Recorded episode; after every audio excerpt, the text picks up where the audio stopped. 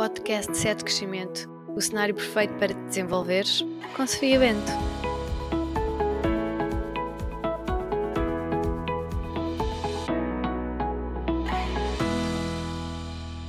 Bem-vindos ao tão pedido e esperado segundo episódio do Set Crescimento.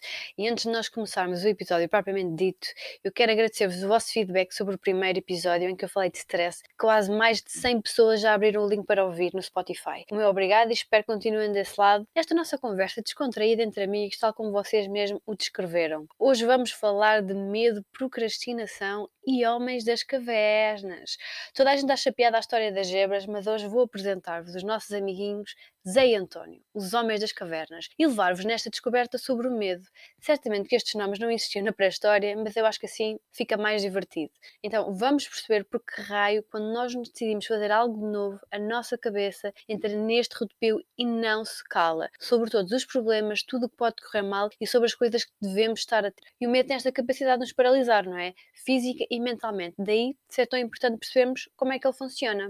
Quando penso no medo, tenho sempre um manta para mim própria. Algo fala na minha cabeça para ela sossegar. Eu costumo dizer-lhe assim: o medo não me domina. Isto não significa que eu seja uma super heroína cujo poder mágico seja não ter medo de nada. Significa que eu sei por que razão o medo existe e porque é que ele nos faz ficar assustados. Daí não acreditar em tudo aquilo que ele me conta. O medo é assim um bocadinho exagerado e dramático, percebem? Deixa-me partilhar aqui um episódio contigo. Quando a pandemia começou, lá em 2020, há dois anos atrás, comecei um novo emprego. E como sabe, eu tinha vindo do Brasil. Sítio esse para onde eu fui sozinha. Na entrevista, não estou mais descontraído, perguntaram-me se eu não tinha tido medo. E eu prontamente respondi que o medo é uma emoção básica e que eu tentava que ele não me dominasse.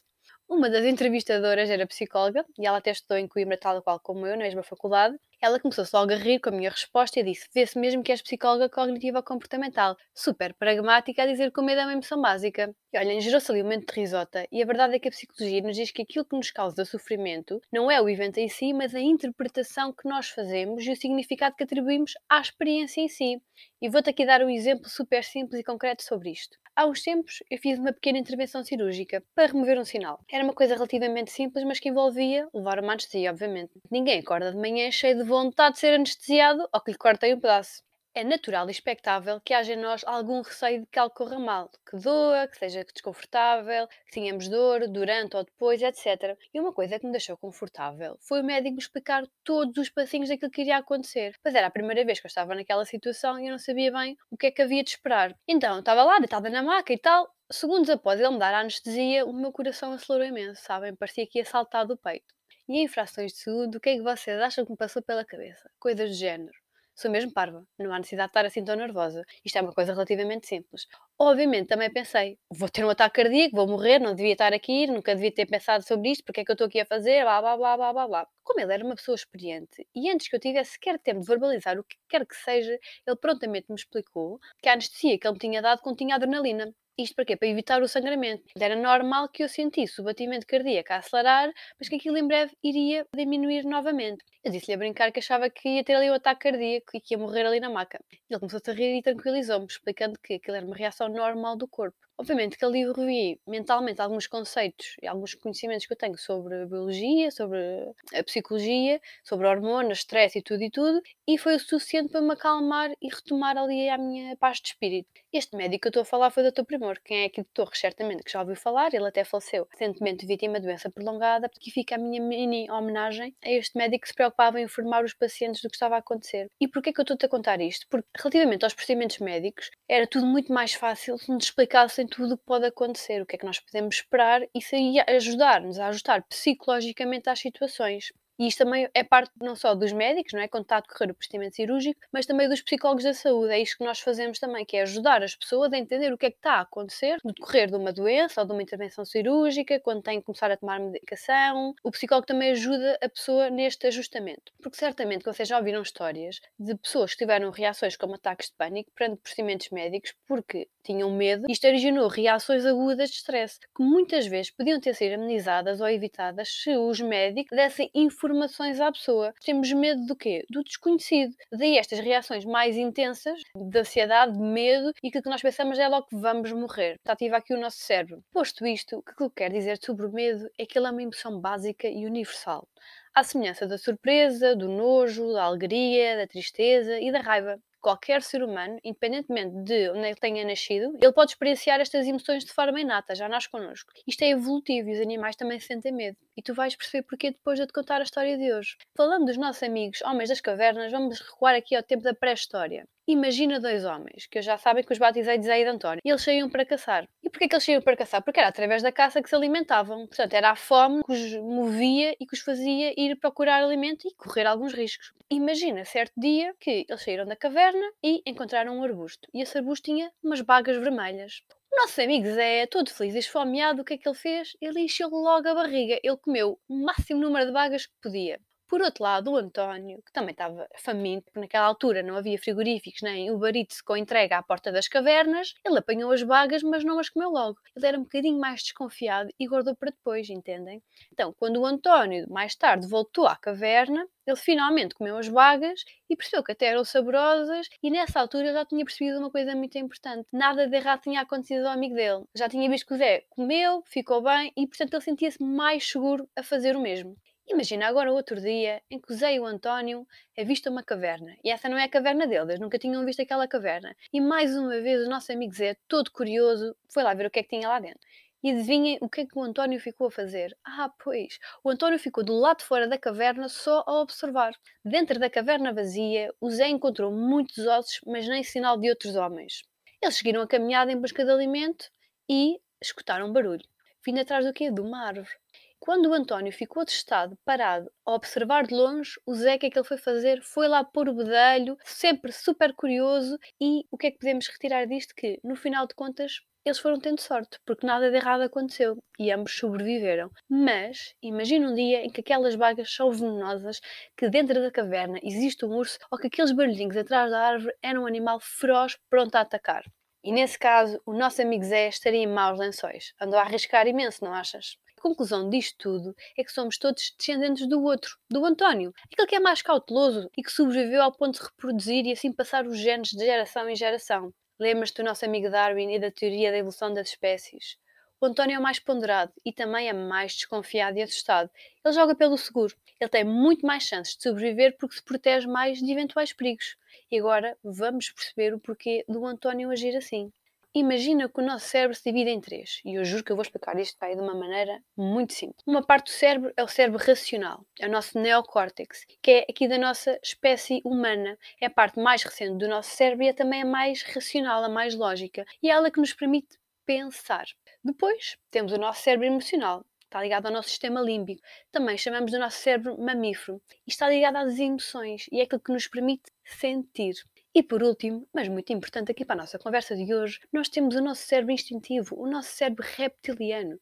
E reptiliano vem de réptil. Sim, sim, nós partilhamos estas coisas com as cobras. Quero que te foques agora nisto porque é isto que nós vamos perceber que nos permite agir. É a parte mais primitiva do cérebro e é daí que surgem as indicações básicas para o nosso corpo, como respirar, fazer a digestão, temos batimentos cardíacos, por exemplo, e como tu sabes é automático. Nós não temos de pensar nem dar ordens conscientes ao nosso coração para bater. Isto era ao cabo dos trabalhos se nós precisássemos dar indicações ao corpo para fazer o que quer que seja, como respirar, regular a temperatura. Já tínhamos todos morrido ou esquecido da respiração na caixa do supermercado. E além destas funções básicas do corpo humano, a reação do cérebro réptil é sempre limitada ao seguinte, que tu já sabes porque já ouviste o episódio anterior: correr, atacar, fugir e também procriar ou seja, sobreviver. Esta parte do nosso cérebro tem mais de 250 milhões de anos. A nossa noção de sobrevivência e perigo é baseada numa sociedade totalmente diferente daquela em que nós vivemos hoje por mais bem intencionado que o nosso cérebro réptil seja, na grande maioria das vezes, ele não é o melhor dos conselheiros. É aquilo que te faz pensar.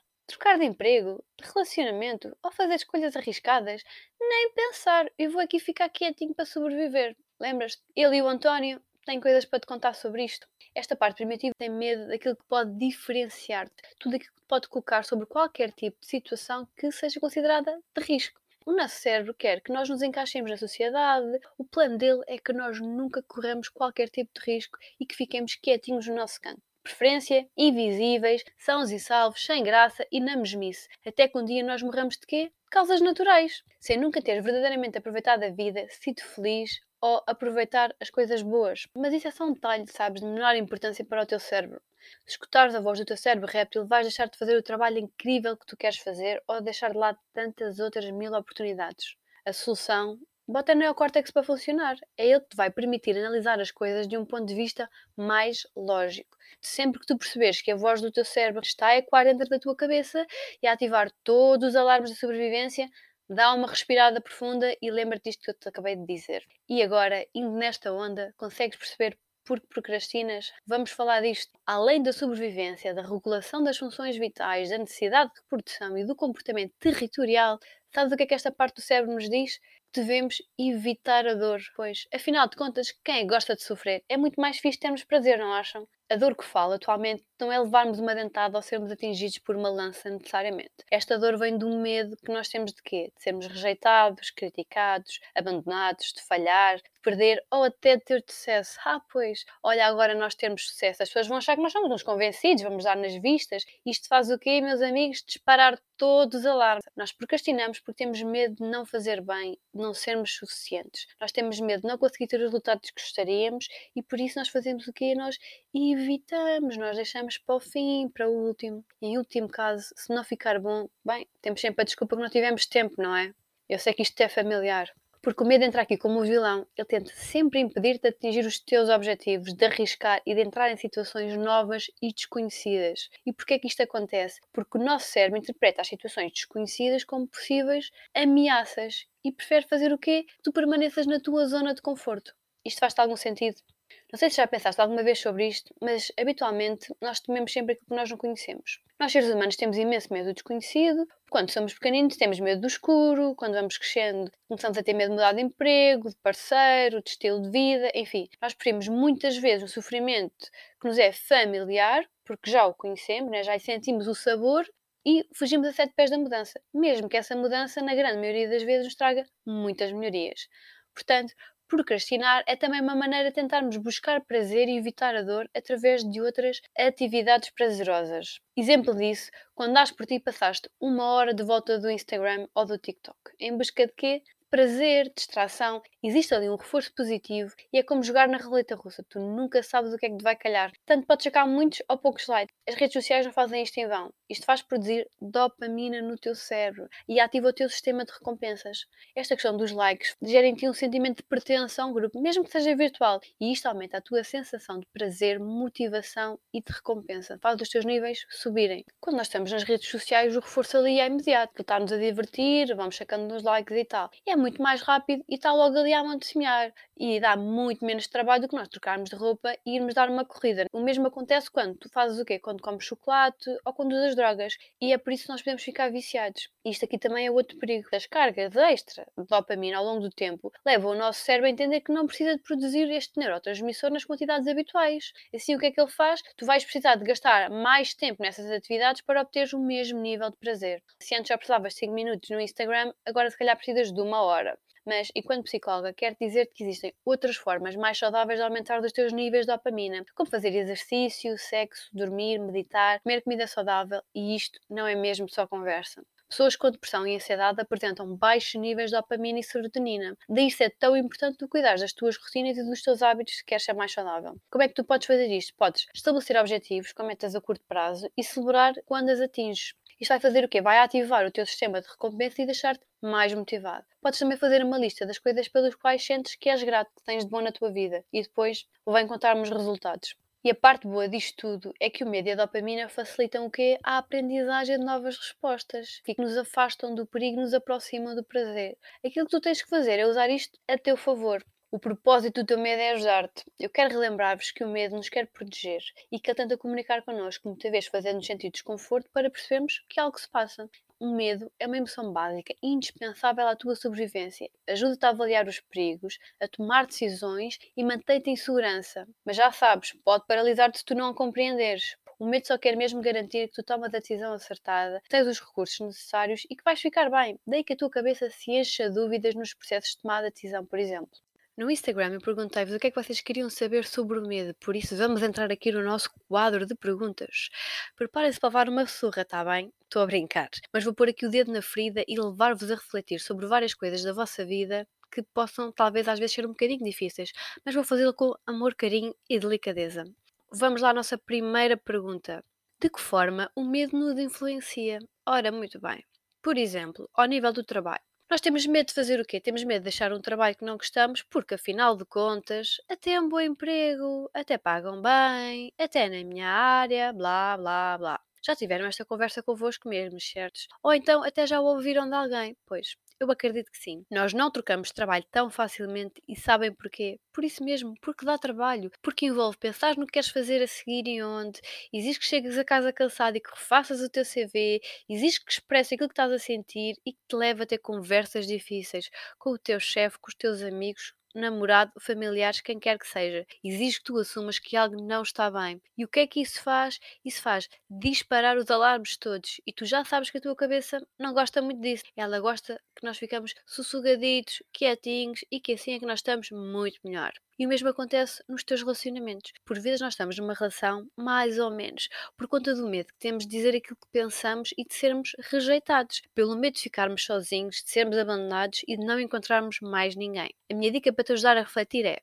é aquilo que sentes que não está bem no teu relacionamento? É possível ser resolvido? Vale a pena investir o teu tempo? Se a resposta é sim, então mãos à obra. Se a resposta é não, pergunto: o que é que te mantém aí nessa infelicidade? Do que é que tu tens medo afinal? Já sei que me vais responder de ficar sozinho, mas olha, já te aconteceu estares com alguém, e quando estou a falar aqui de relacionamentos, pode ser amoroso ou de amizade, tá bem? E sentires que nesses relacionamentos estás na mesma sozinho, estar sozinho não é sinónimo de solidão. E talvez tu até precises mesmo passar um tempo contigo próprio para descobrir quem és e o que tu queres. Ai, tal, mas isso é desconfortável. Pois, mas quer dizer que o desconforto é sinal que estamos vivos e a viver uma vida com sentido. Precisamos aprender a fazer o quê? A viver confortáveis no desconforto. O teu cérebro só está a estranhar a novidade. E é por isso que tu precisas identificar primeiro que tudo o que te causa desconforto. O primeiro passo para mudarmos algo é fazer o quê? É tomarmos consciência de que isso está a acontecer. E como é que nós fazemos isto? Temos de tentar perceber o que é que nós sentimos, o que é que nós queremos, o que é que nós estamos a pensar. E quando existe mudança, isso obriga-nos a fazer o quê? A lidar com a incerteza. Será que no outro local de trabalho ou no outro relacionamento vai ser melhor? Se calhar vai ser igual ou pior. O teu lado mais primitivo e conservador vai dizer-te assim um ouvido: fica aí, fica aí nessa coisa que tu já conheces, mesmo que seja uma grande porcaria. Aquilo que tu tens que fazer é o quê? Bota o neocórtex para funcionar. E sabes que mais, enquanto ocupamos a nossa vida com aquilo que não é para nós, não damos espaço para aquilo que é. Enquanto tu estiveres num relacionamento, num trabalho, ou o que quer que seja que não é para ti, não estás à procura de outra coisa melhor. Nem a deixar entrar na tua vida aquilo que tem que ser. Eu espero ter tocado aí na ferida para tu ires cuidar disso Lembrem-se, nós temos uma resistência natural à mudança. Para que trocar de emprego ou de relacionamento se isso vai dar trabalho, se vais sentir desconforto, se vai exigir uma nova habituação a novas pessoas, a novas situações, a novos lugares? Até dá preguiça só de imaginar, não é mesmo? O teu cérebro está também a ficar sossegado e teres aquela vidinha mais ou menos. A minha pergunta para ti é: será que é isso que tu queres? Outra pergunta que lançaram no Instagram foi: porquê é que eu tenho medo de ser amada? Hum, isto é uma ótima pergunta e a resposta pode ser diferente para cada um de vocês. Depende da crença que tens associada a isso. Se tens medo de ser rejeitada, se tens medo de ficar vulnerável, se tens medo que a tua felicidade dependa de alguém, de ficares dependente de outra pessoa e quando precisas dela, ela não estar disponível. Ou que as pessoas se aproveitem de ti se estiverem demasiado próximas. Em termos gerais, posso dizer-te que ninguém gosta de se sentir vulnerável e exposto. Daí que o amor cause tantas inquietações. Quando tivermos experiências menos positivas, é normal que rejeitemos a partir desta ideia, mas quero relembrar-te que há muita coisa que se mascara de amor e que não é amor. Como a manipulação, o controlo, a agressividade, o desrespeito, nada disso é amor. E às vezes nós achamos que é, e ficamos habituados à instabilidade. E quando nos deparamos com uma situação em que sentimos estabilidade, que as coisas correm bem, o nosso cérebro estranha, ele fica assustado, porque afinal de contas isto gera estranheza. Principalmente se nós passamos a nossa vida a assistir a modelos tóxicos de relacionamentos, é provável que as nossas perspectivas sobre o amor estejam enviesadas, porque o amor não é sinónimo de sofrimento. E para te ajudar aqui com esta questão, eu quero remeter esta pergunta para um conceito que é o medo da compaixão. E antes de falar do medo, quero explicar-te o que é, que é isto da compaixão. A compaixão é uma atitude em que tu, perante o sofrimento do outro ou do teu próprio sofrimento, tu tens uma postura aberta, sensível, compreensiva. E qual é que é a intenção disto? Tu queres ativamente aliviar o sofrimento. Algumas pessoas sentem medo de desenvolver e experienciar emoções positivas, de carinho, de tranquilidade e de calma, pois percepcionam essas emoções como sendo ameaçadoras, desagradáveis e tentam até mesmo evitá-las. Como nunca passaram por aquilo antes, existe ali um sentimento de estranheza e desconforto. A intimidade e a proximidade com outras pessoas é considerada aversiva depois têm poucas memórias em que as pessoas foram protetoras ou que as securizaram, que lhes transferiram um sentimento de segurança. E este medo aqui que eu estou a falar das emoções positivas em algumas pessoas pode ter origem em experiências prévias de violência, de abuso, de negligência ou de ambivalência na relação de vinculação, ou seja, na relação com os pais, por exemplo, não sabiam muito bem o que é que haviam de esperar deles ou eles eram pessoas indisponíveis. Tudo isto são fatores que predispõem a nossa cabeça para estar constantemente a fazer o quê? Em modo defesa, que é justamente o oposto deste nosso modo compassivo, tranquilidade. Por outras palavras, se o nosso eu se encontra indefeso, desamparado, abusado, negligenciado ou sofreu maus tratos ativos, sejam eles físicos, psicológicos, sexuais ou outros, o meu cérebro não tem outra forma de processar isto que não seja de forma defensiva e se juntarmos a este modo mental, que só por si só já ativa a nossa resposta de luta, fuga ou de congelamento, e não a de calma e de segurança, que permite e que alimenta estas relações positivas, o facto de não ter tido isto nestas figuras faz com que nós também tenhamos dificuldade em ter modelos para praticar a compaixão. Isto aí podemos ter o caldinho entornado. Nós vamos lá atrás aos nossos arquivos de memória e não encontramos pessoas ou situações em que isto aconteceu connosco. Isto envolve aqui também outro motivo pelo qual as pessoas podem ter medo. Isto está ligado ao nosso nosso autoconceito, ou seja, a forma como nós nos avaliamos a nós próprios é se a pessoa se vê como sendo imperfeita, pouco atrativa e detentora de inúmeros defeitos, elas não se vão ver como merecedoras de compaixão, mas sim do contrário, de punição, de crítica ou de correção dos seus erros. E nestes casos, a vergonha que sentem de si próprias ativa aqui as crenças de que não podem ou que não merecem ou que não conseguem ser compassivas. Por outras palavras, que não conseguem ou não querem ser amadas. Portanto, se tu estás a passar por isto, o meu conselho é que tu procures terapia. A terapia focada na compaixão é eficaz em pessoas com níveis altos de vergonha e de autocriticismo, que podem estar relacionadas com estas histórias que eu já falei de abuso e de negligência, ou até mesmo uma questão de invalidação emocional ou de não te terem deixado exprimir quando tu eras mais pequeno. E isto faz com que sintas uma enorme dificuldade em ser carinhoso contigo próprio ou te sentir segura. A outra pergunta que tenho para ti é: tenho medo de desapontar os outros, medo de arriscar? Pois Pois muito bem. Nós temos medo de desapontar os outros porque temos a necessidade de pertença e de aceitação do grupo. O nosso cérebro considera que nós temos ali mais hipóteses de sobrevivência. Isto também gera muitas inseguranças, medo, medo de quê? De não ser suficiente, de sermos autênticos. Ah, se eu for eu mesmo, as pessoas não vão gostar de mim. Mas tenho aqui uma coisinha para te dizer. Quanto mais autênticos nós somos, mais vão gostar de nós. E quero relembrar-te outra coisa. Tu não gostas de toda a gente e nem toda a gente gosta de ti e está tudo bem. Tu podes ter alguém na tua vida, seja um amigo, um namorado, o teu chefe, algum familiar, discordem daquilo que tu estás a dizer, vocês podem ter opiniões diferentes e está tudo bem. Porquê? Porque é ok concordar que se discorda. E depois a outra parte da pergunta era este medo de arriscar. Nós já falámos aqui do nosso amiguinho António e do Darwin e conseguimos chegar a esta conclusão. Nós não sabemos o que é que está para lá do desconhecido. Nós não sabemos o que esperar e por vezes esta velha máxima de que é uma porcaria, mas pelo menos eu já conheço esta porcaria, fica ficamos ali então agarradinhos àquilo que é o nosso conhecido. É exigente emocionalmente nós gerirmos toda esta incerteza e os alarmes começam aqui a disparar na nossa cabeça. E a última pergunta que me deixaram foi: Tenho medo de não aproveitar a vida, tomar decisões erradas e arrepender-me? Esta pergunta dá pano para mangas, ou neste caso é um tópico que enche todo um novo episódio, daí que escolhas seja o tema do próximo. Por agora, aquilo que eu posso dizer-te é que ninguém gosta de perder oportunidades, ninguém gosta de ficar de fora, ninguém gosta de fazer demais escolhas escolhas. Ninguém gosta de se sentir excluído, ninguém gosta de sentir desconforto ou de lidar com a incerteza. Vou trazer-te mais respostas sobre isto no terceiro episódio. Fica atento. Mas antes de irmos embora, tu sabes que eu sou uma pessoa focada em soluções. Então, primeiro que tudo, quando estás numa situação em que tens medo, lembra-te de fazer o quê? Respirar fundo. Informa ao teu corpo que pode relaxar e dar-lhe espaço para te ajudar a pensar. E quero propor-te aqui um exercício. Ah, pois, achavas que vinhas só aqui a ouvir, não é? Então, se estás em casa, vais buscar uma folha e uma caneta. Eu vou conduzir-te aqui com algumas perguntas. E estou a falar a sério, vai lá buscar a folha. De lado, se tu estás a cozinhar, a conduzir ou a caminhar, ouve estas perguntas e vais refletindo para depois, quando chegares a casa, fazer este mesmo exercício. Bora lá sentar o rabinho e pensar sobre isto. Primeira pergunta: do que é que eu tenho medo realmente? Faz uma lista e podes até falar das diferentes áreas da tua vida, no teu trabalho, nos teus relacionamentos. Escreve aí do que é que tens medo realmente. A segunda pergunta é: este medo que eu sinto, será que ele é mesmo real? Pode mesmo acontecer? Existe mesmo essa chance? Ou será que é só fruto da minha imaginação? Terceira pergunta: de 0 a 10, quanto é que tu acreditas que este medo pode ser verdadeiro? A nossa mente pode ser um bocadinho mentirosa e daí ser tão importante perceber isto. Acreditas mesmo que é verdade tudo aquilo que ela está a dizer vai acontecer ou que podes perceber como sendo uma ameaça? Por vezes aquilo que nós sentimos é irracional e é mesmo pouco provável ser verdade. Quarta pergunta: o que é que de pior pode acontecer?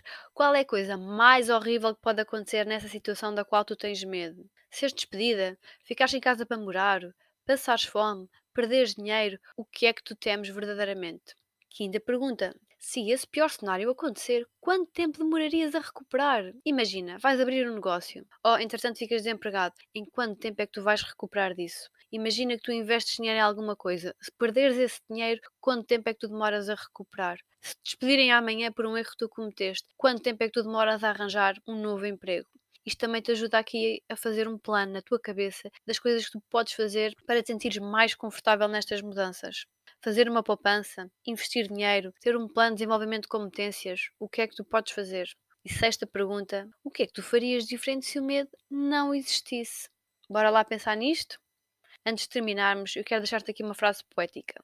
Quando nós nos libertamos do nosso próprio medo, a nossa presença automaticamente liberta os outros. Se eu tivesse continuado com medo, este podcast nunca se teria concretizado, nem eu estava aqui a cutucar-vos sobre estes tópicos que vocês adoram. Por isso, malta, última pergunta do dia: como é que tu te irias sentir se vencesse os teus medos e fizesse o que realmente queres e acreditas? O que é que tu tens para dar ao mundo? Pensa nisso. Espero que este conteúdo tenha sido útil para ti. Lembra-te de partilhares com alguém que vai gostar de o ouvir também e de subscrever o canal no Spotify, ativar as notificações para seres dos primeiros a saber quando saem os próximos episódios e de acompanhar também o meu trabalho nas redes sociais no Instagram, em Sofia Bento Psicologia ou no Facebook. Lembra-te, o tema do próximo episódio são escolhas. Por que é que será tão difícil fazê-las? Envia-me as tuas dúvidas existenciais que tens sobre isso e até lá!